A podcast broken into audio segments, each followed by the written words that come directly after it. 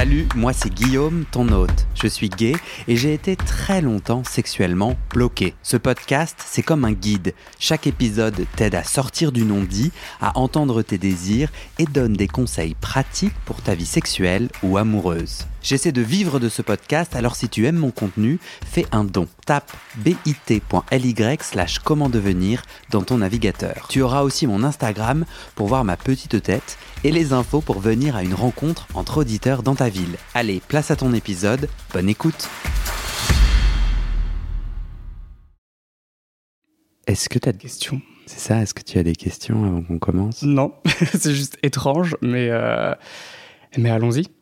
Pourquoi c'est étrange? Euh, Pourquoi c'est étrange? Parce que j'ai jamais euh, témoigné pour un podcast euh, et que ça fait un peu, ça fait un peu interview. D'avoir ce micro en face de moi aussi, un peu, menaçant. Mais, mais c'est chouette en même temps. Je pense que ça peut être. Euh, ce que je te disais, si ça peut aider quelques personnes à, à processer des trucs, à se, à se, à se rendre compte de choses ou de ne pas se sentir seul, let's go.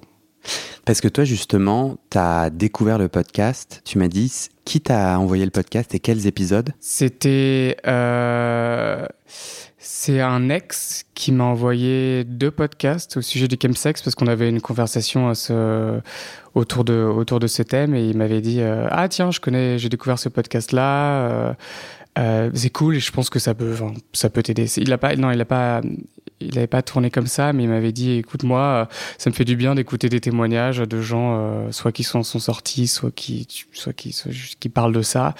Et donc il me les a envoyés. J'ai écouté. J'ai oublié les noms, les titres des podcasts. C'était mm -hmm. le non, j'ai oublié leur prénom. Non, t'inquiète. Mais t'en as deux ou trois, je crois. Il y en a un en deux parties. J'ai écouté la deuxième partie. Ouais.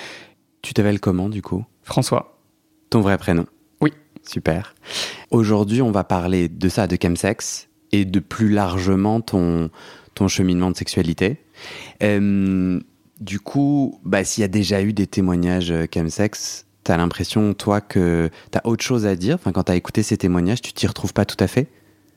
C'est pas que je m'y retrouve pas, mais quand je t'avais envoyé un message, Instagram, c'était pour te parler du, du micro-dosing de psilocybine, en gros des magic truffles, des champignons hallucinogènes, parce que j'avais lu que cette substance en microdose peut aider à combattre ou à aider à arrêter en fait les substances alcool et drogue. Et moi, je venais juste de commencer mon microdosing et je m'étais dit que ça pourrait toi t'intéresser. Euh, peut-être d'en parler ou si jamais tu étais en train de travailler sur le sujet. C'est un peu comme ça que. Euh... Ouais, ouais je pense amorcé. que c'est ça qu'on a amorcé. Je pense que c'est ça que j'avais envie de peut-être de partager. Enfin, pas que ça, mais c'était un peu dans. Ouais, je pense aussi que par rapport aux autres témoignages, toi, tu me sembles être à un autre moment de ton rapport au chemsex. Mm. Euh, là où Yann, enfin euh, dans les épisodes précédents notamment, tu as Yann qui euh, raconte comment il est rentré et il en est sorti. Toi, j'avais l'impression, et on va, on va l'entendre aujourd'hui, enfin ça, sens-toi libre hein, de ne pas coller à cette étiquette, mais moi dans ma tête, ce que j'ai compris dans notre pré-entretien, c'est que toi, tu te poses encore des questions et tu es encore au milieu du gay. et que je trouve ça intéressant parce que on a pas mal d'histoires de euh, j'étais dedans et je m'en suis sorti un peu genre poster boy, un peu genre success story. Success story. Et je trouvais ça intéressant. Euh, en tout cas, au moment où on a fait notre pré-entretien, mm -hmm. Toi, t'étais saisi au milieu en fait, où tu te posais tout un tas de questions, où tu faisais du chemsex, ou parfois t'en faisais pas, où tu avais commencé en fait tout un chemin de réflexion là-dessus que je trouvais vachement riche. Avant que l'on creuse ensemble, François. Petite, euh, petite intro, euh, les coulisses du podcast. Le sais-tu que je tente de vivre de ce podcast? Le sais-tu? Tu ne le sais pas. En fait, au début de mes épisodes, j'en parle. Et moi, je vois dans, quand je regarde mes audiences, en fait, tout le monde saute l'intro. Ah, tu peux voir ça. ouais, en mode genre, non mais gars, en fait, on s'en tape de ton délire. Non, c'est pas vrai. Mais en tout cas, il y a 47 personnes qui sont donateurs, donatrices mensuelles. Euh, et je me suis mis un objectif de 400. Ça me permettrait d'avoir 1600 euros net par mois. Ça, on ne roule pas sur l'or, mais au moins sécurité financière minimum. Mmh. Euh, et donc, j'ai envie de faire une petite danse de la joie, puisque cette semaine, il y a eu quatre nouvelles personnes que je vais remercier. Gabriel, Augustin, Pushlash et Reptédose. Ce dernier pseudo me, me pose question. Reptédose. Bon. Euh, et, et, donc voilà, trop cool. Donc c'est des, des, des, gens qui donnent chaque mois. Et donc j'invite à plus de gens de le faire parce que 47 sur 400. Parfois je me dis mais je vais jamais y arriver. Et parfois je me dis bah c'est quand même 47 quoi, c'est beaucoup. Moi je suis vachement fier. Je dois reconnaître. Et, et donc voilà. Et donc celles et ceux qui sont chauds, eh ben c'est dans le descriptif de l'épisode. L'autre petite danse de de la victoire, c'est qu'un auditeur m'a dit ah c'est nul, il euh, n'y a pas de communauté en ligne derrière le podcast. Tu vois si j'ai envie de discuter avec des auditeurs et tout. Et il m'a dit euh, pourquoi tu fais pas un Discord ou un groupe Facebook? Là sur Instagram j'ai dit ça vous intéresse, les gens ont dit oui. Et j'ai même un auditeur qui m'aide à animer un Discord. Lien toujours dans le descriptif de l'épisode. Avec, euh, je crois que tu faut que tu cliques sur le site et après tu trouves le Discord ou je mettrai directement le lien vers le Discord. Discord étant un truc de Jones. Ouais. Mais moi, je suis plus trop Jones, quoi. Mais en vrai, tu télécharges. C'est une autre application, donc c'est vrai que ça peut saouler les gens. Nous sommes 50. Et euh, si les gens. Mais il y a pas mal de gens qui rejoignent en mode je fais que lire, je ne contribue pas. Donc on a un enjeu à ce que les gens se saisissent. Là, par exemple, je pose des questions sur un épisode futur. C'est un peu pour moi un petit labo où je pose des questions, où je chope des témoignages. Et là, en ce moment, je demande si un sujet sur les hémorroïdes un, tu vois, un, épisode sur les hémorroïdes, ça peut intéresser. Et quelles sont les questions des gens mhm. Pour le moment, personne ne m'a répondu. Yay Mais j'ai 7 pouces vers le haut. Yay C'est déjà ça. C'est déjà ça. Euh, tu te sens comment, du coup, là?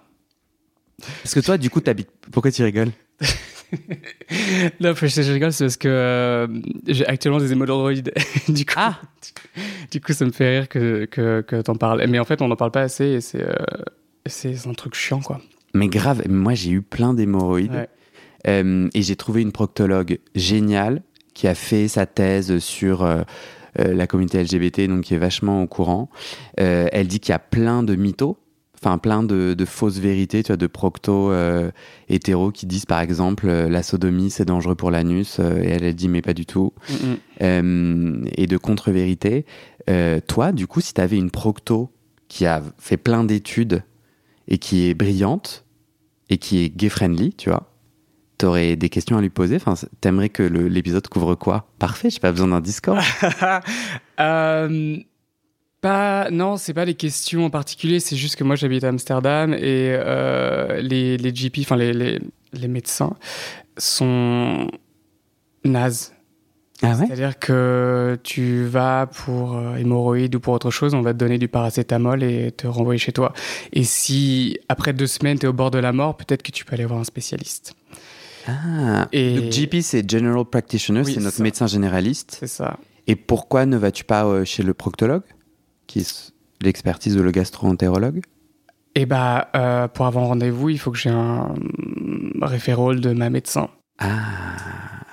Et donc c'est assez, c'est assez chiant. Enfin là, en gros, ça faisait, ça faisait un mois que ça disparaissait pas, et elle a enfin euh, dit OK pour euh, m'envoyer chez un spécialiste. Genre dans deux semaines, quoi. Ok. Donc en fait, un épisode qui te dit c'est quoi des hémorroïdes concrètement? Qu'est-ce qui se passe dans ton corps? Comment ça vient Ouais, tu... plus Le, le, Enfin, je, non, mais que je sais un peu, donc euh, c'est plus euh, autour du traitement et euh, les, différents, les différents cas, tu vois. Ouais. Parce que c'est généralement, on te dit non, mais c'est bon, au bout de deux jours, ça passe, ouais. t'inquiète. Et en fait, ça peut être beaucoup plus long en fonction de ce que tu as, de ton corps, de, de plein, plein de choses. Ouais. Ok. On se lance dans le vif du sujet. Allez. je crois que ma première question, c'est est-ce que tu te souviens comment tu es arrivé dans le chemsex? Comment tu es tombé dans le chemsex? Je ne sais pas comment qualifier. Euh. Mmh, oui. Euh, ça a commencé par, euh, en gros, sortir. sortir en enfin en club, en teuf, etc. avec des avec des avec des potes. plus le côté aller voir des DJ, des musiques des musiques que j'aime bien commencer à prendre euh, des, des, drogues récréationnelles, style euh, MDMA, extra, euh, pour la musique. Et petit à petit, en gros, à la fin de ces soirées, et de temps à autre, je pouvais aller sur Grinder et faire des plans, pas nécessairement plans chemsex, mais de fait, c'était plan sous produit, parce que c'était à la fin d'une soirée, en gros. Et il y a eu un peu une un, sorte de tournant où je me retrouvais dans des situations où là, les gens prenaient des drogues euh, en appart après euh, ce genre de taf. Mm-hmm.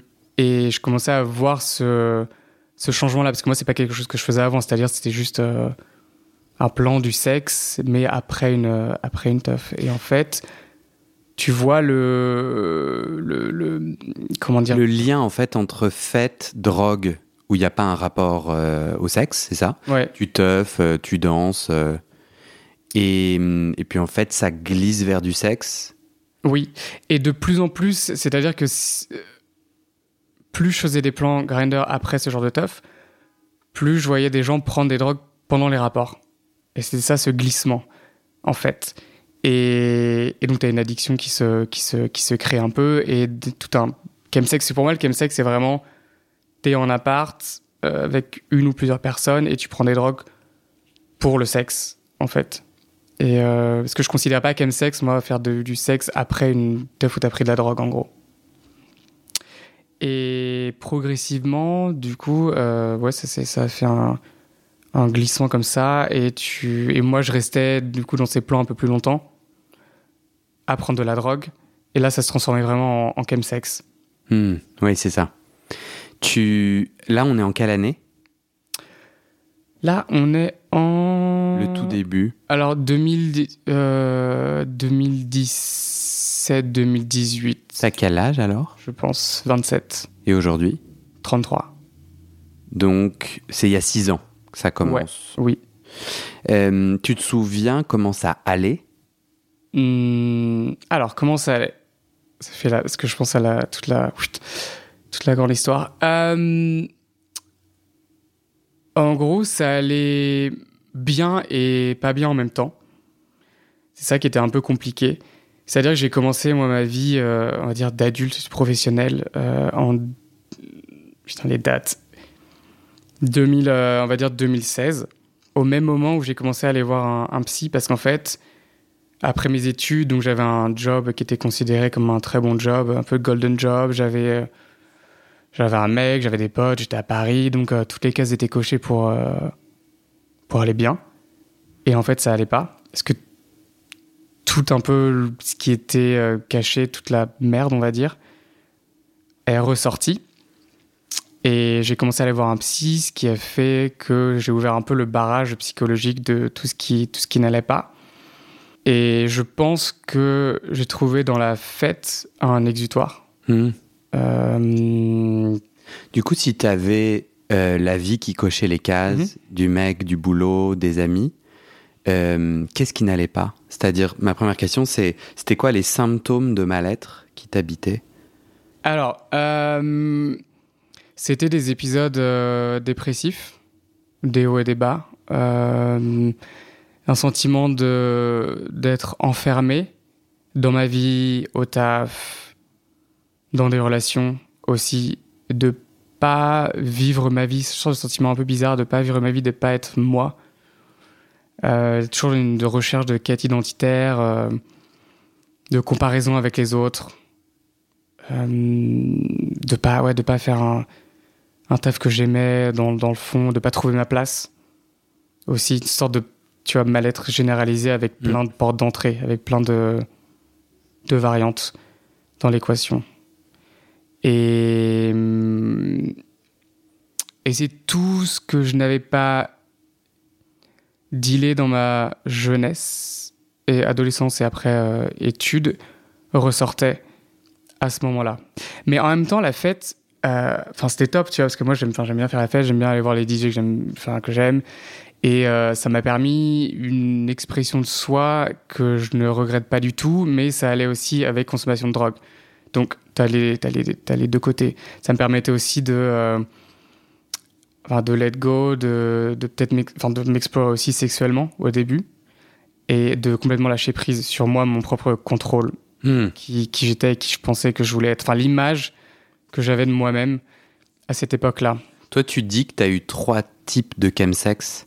Et la première, ça a été justement euh, euh, forcer un peu le déblocage, ce que oui. tu as un peu sous-entendu. Mais avant qu'on rentre là-dedans, euh, est-ce que tu te posais des questions sur la dangerosité des drogues ou du chemsex? C'est-à-dire, tu as le moment où ça glisse, tu, tu te sentais au courant de du, du danger potentiel? Pas du tout. Pas du tout, parce que je pense que j'ai un côté très destructeur qui s'en fout. Euh, qui s'en fout de, de sorte de pulsion euh, Thanatos qui se dit euh, Ok, on va se détruire, mais c'est pas grave, on s'en fiche des, des conséquences. Et, et parfois, j'étais assez envieux d'amis qui ont essayé la drogue une fois et qui, qui se sont dit Voilà, non, c'est pas du tout pour moi, ça me donne plus d'angoisse, euh, les lendemains sont horribles mm. euh, et perte de contrôle, destruction, addiction et qui, ont, qui voient ce danger très clairement et qui réalisent que c'est pas bon pour eux et qui ensuite se disent bah non, plus jamais, mais j'ai essayé. Mm. Moi, j'étais envieux de ça parce que j'ai pas du tout ce côté euh, préservation, mm. en fait. Et, et, même quand je glissais un peu plus dans le chemsex, à en faire beaucoup plus, chemsex un peu plus destructeur, on va dire, Là, je voyais les dangers et c'est pour ça qu'après j'ai voulu en sortir. Hmm. Mais, mais c'est pas, pas, pas, très clair en fait. Quand tu, quand, tu, quand tu glisses dedans, tu sais que tu te fais du mal, tu sais que c'est pas bon pour ton corps et tu as tous les arguments rationnels qui te disent Bah non, c'est pas bien. Mais tu. Mais la destruction vient remplir quelque chose.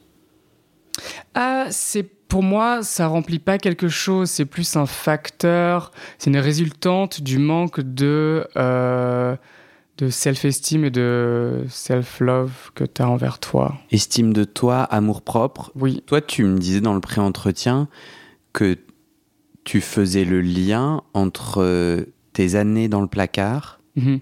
tu faisais le lien entre l'acceptation de ton homosexualité et ce manque d'estime de soi et donc euh, ce, ce, ce, ce chemsex qui détruit Oui, parce qu'en fait, euh, je pense qu'on a un, un, trauma collectif euh, chez les gays d'avoir passé pas mal de temps dans, dans, dans, le placard.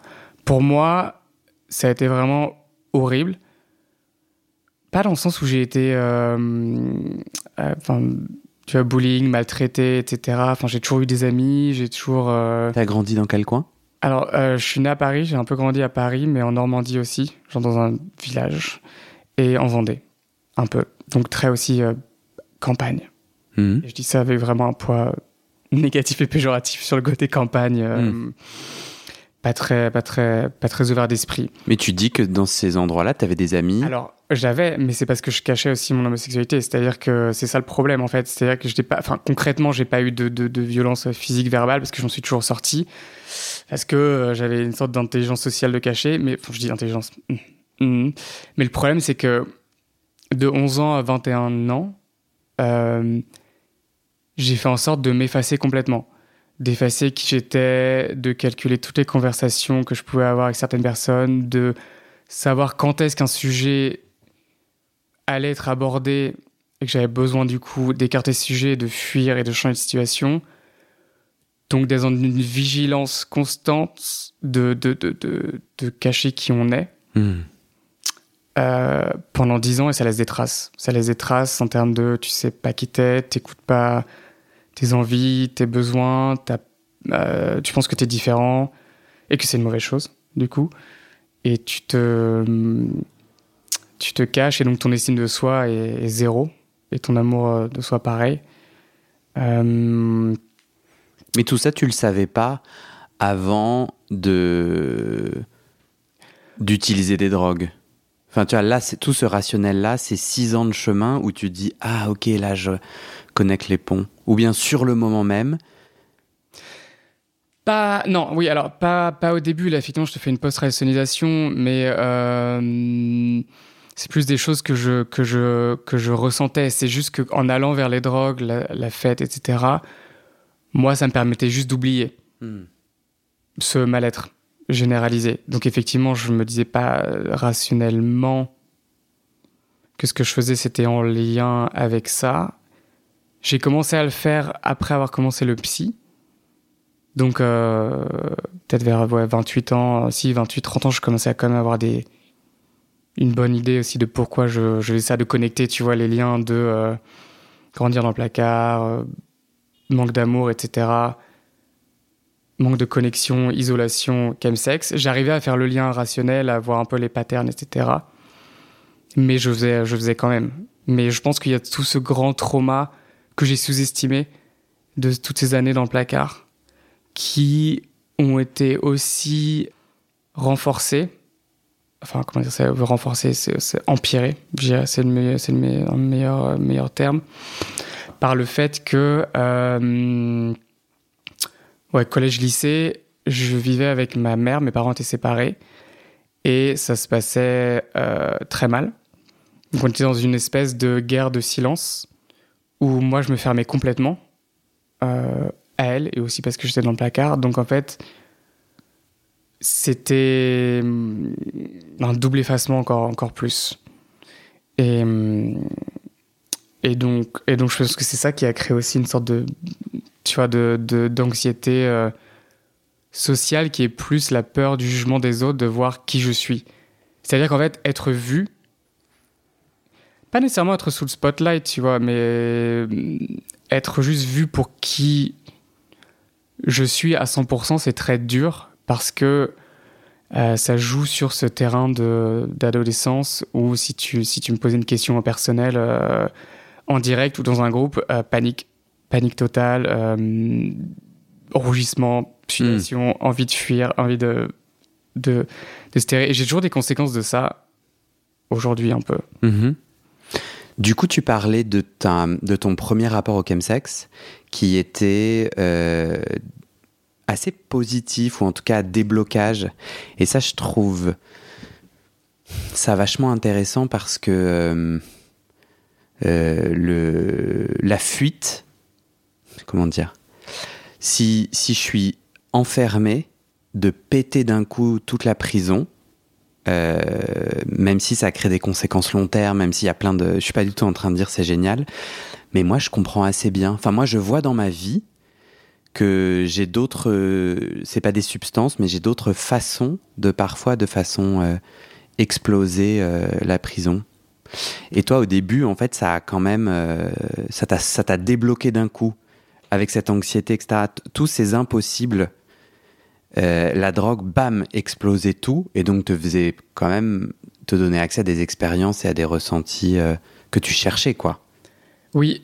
Euh, en fait, c'est ça, la puterie des drogues, c'est que c'est d'abord une solution ouais. qui se transforme en poison, mais tu as au tout début un truc quand même. Bah, tu, c'est sûr que euh, enfin quand tu prends des drogues euh, pour la première fois, enfin moi, je vais parler pour moi, pas, pas généraliser, euh, c'est assez génial.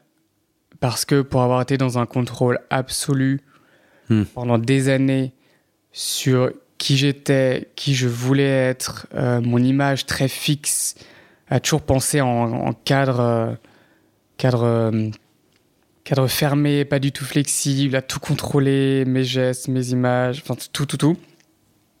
Tu prends des drogues et finalement tu t'écoutes beaucoup plus. Et tu t'écoutes ton corps et tu, te, tu laisses aller, tu t'écoutes tes, tes désirs. Donc. Euh, Ou plutôt, tu crois que t'écoutes.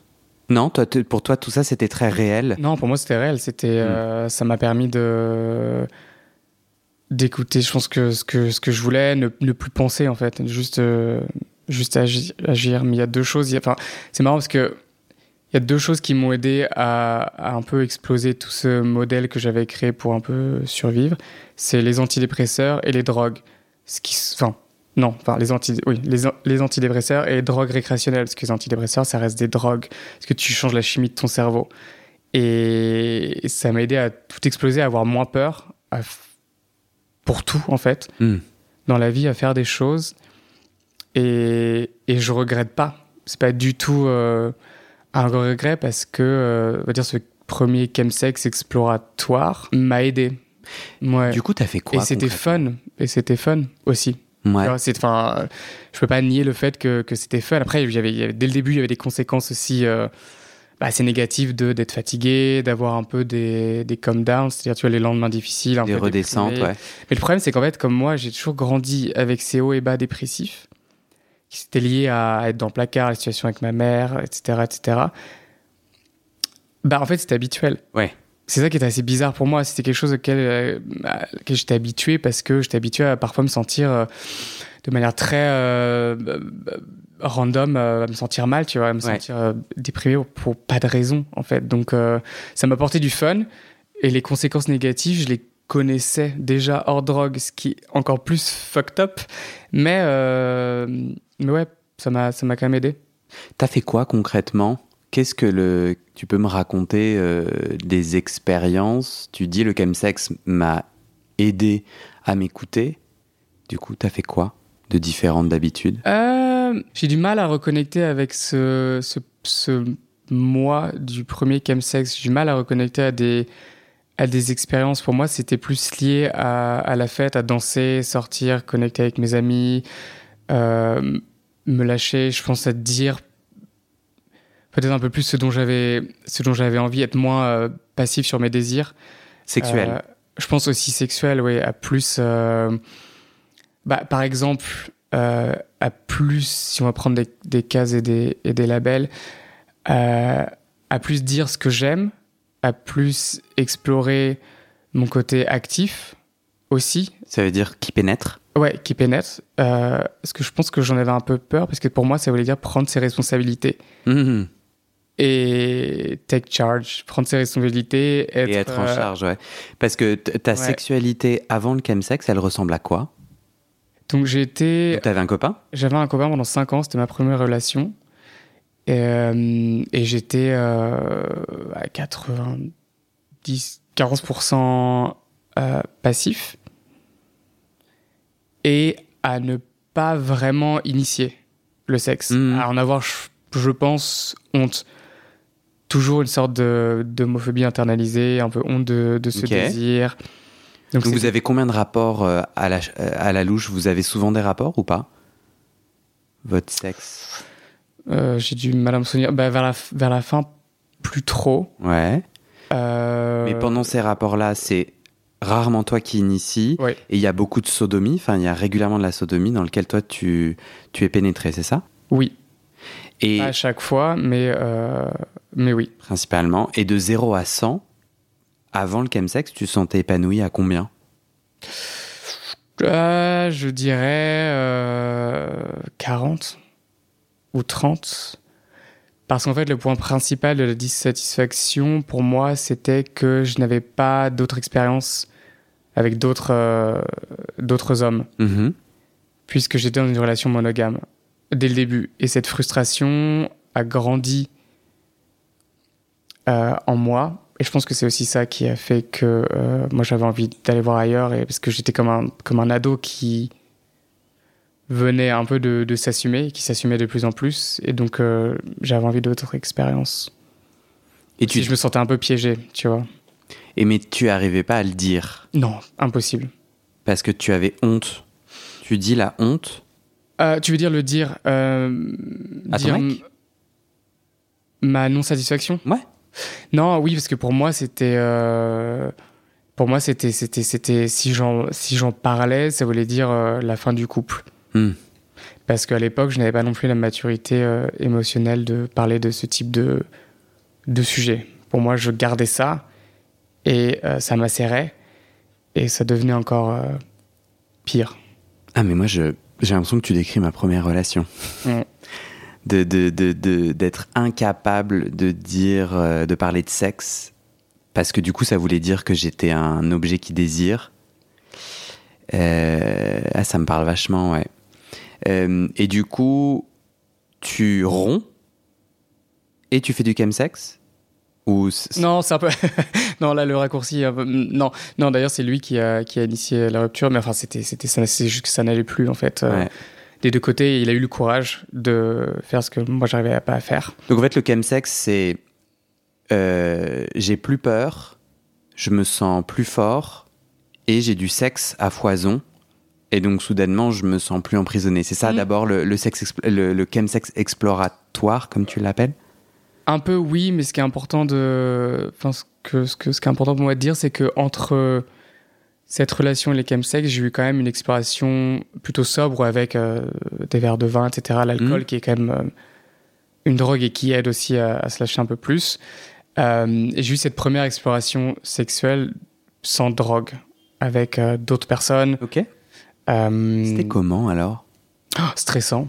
Ouais. C'est ultra stressant. j'ai mis, j'ai mis pour la première fois parce que je savais pas que cette application existait.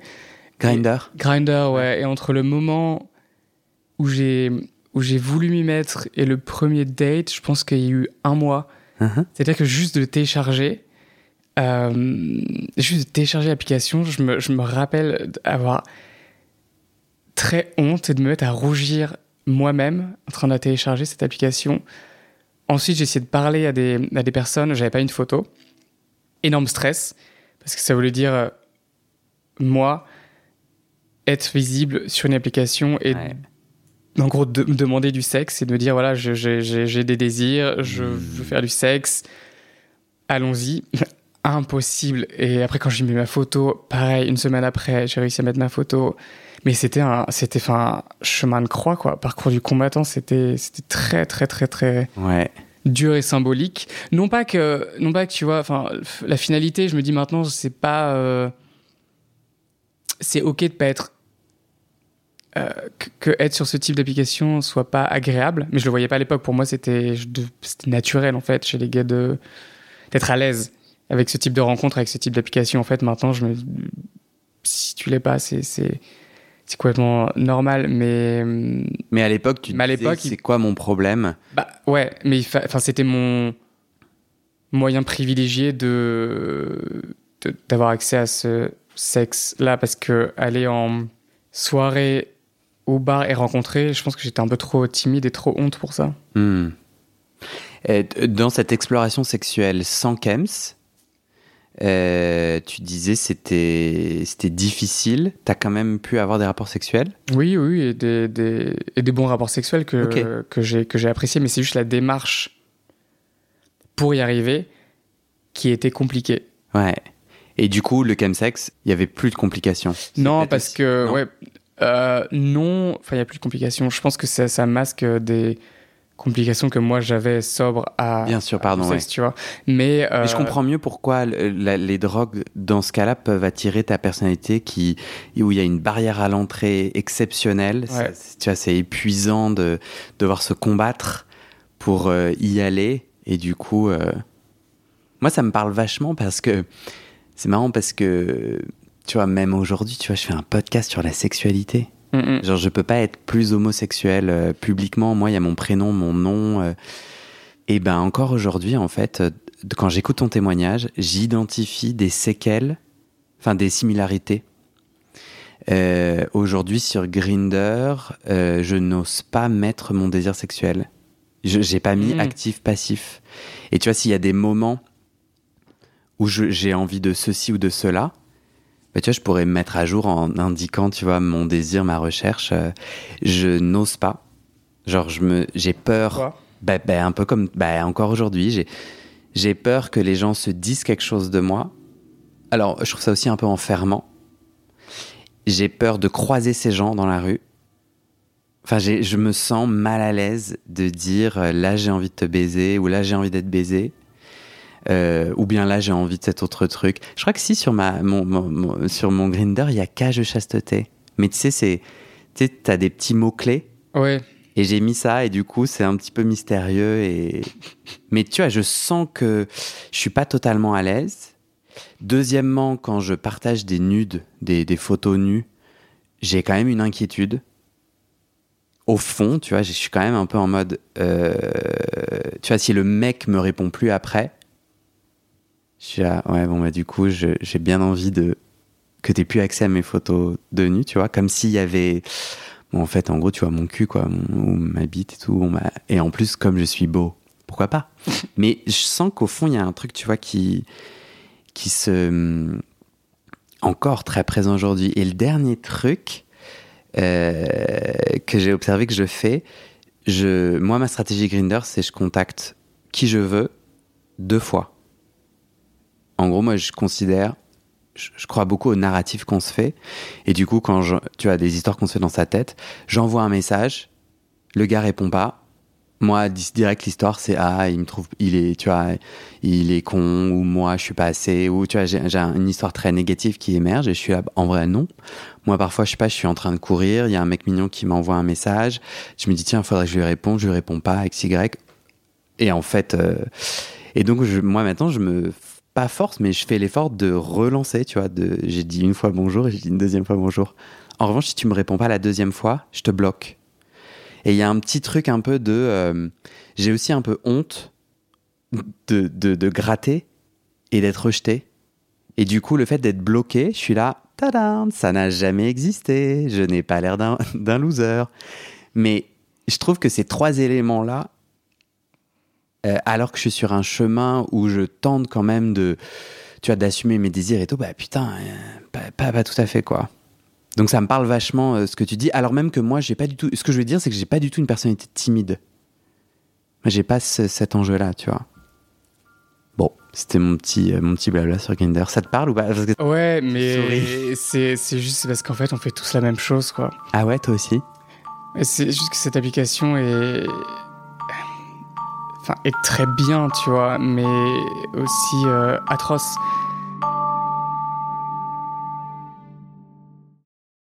Et c'est la fin de cet épisode. Il y a plus de 130 épisodes à découvrir sur ce podcast. Ça fait beaucoup, alors je t'ai rangé les épisodes par thème. Conseils sur la sodomie pour ne plus avoir mal ou comment bien faire son lavement.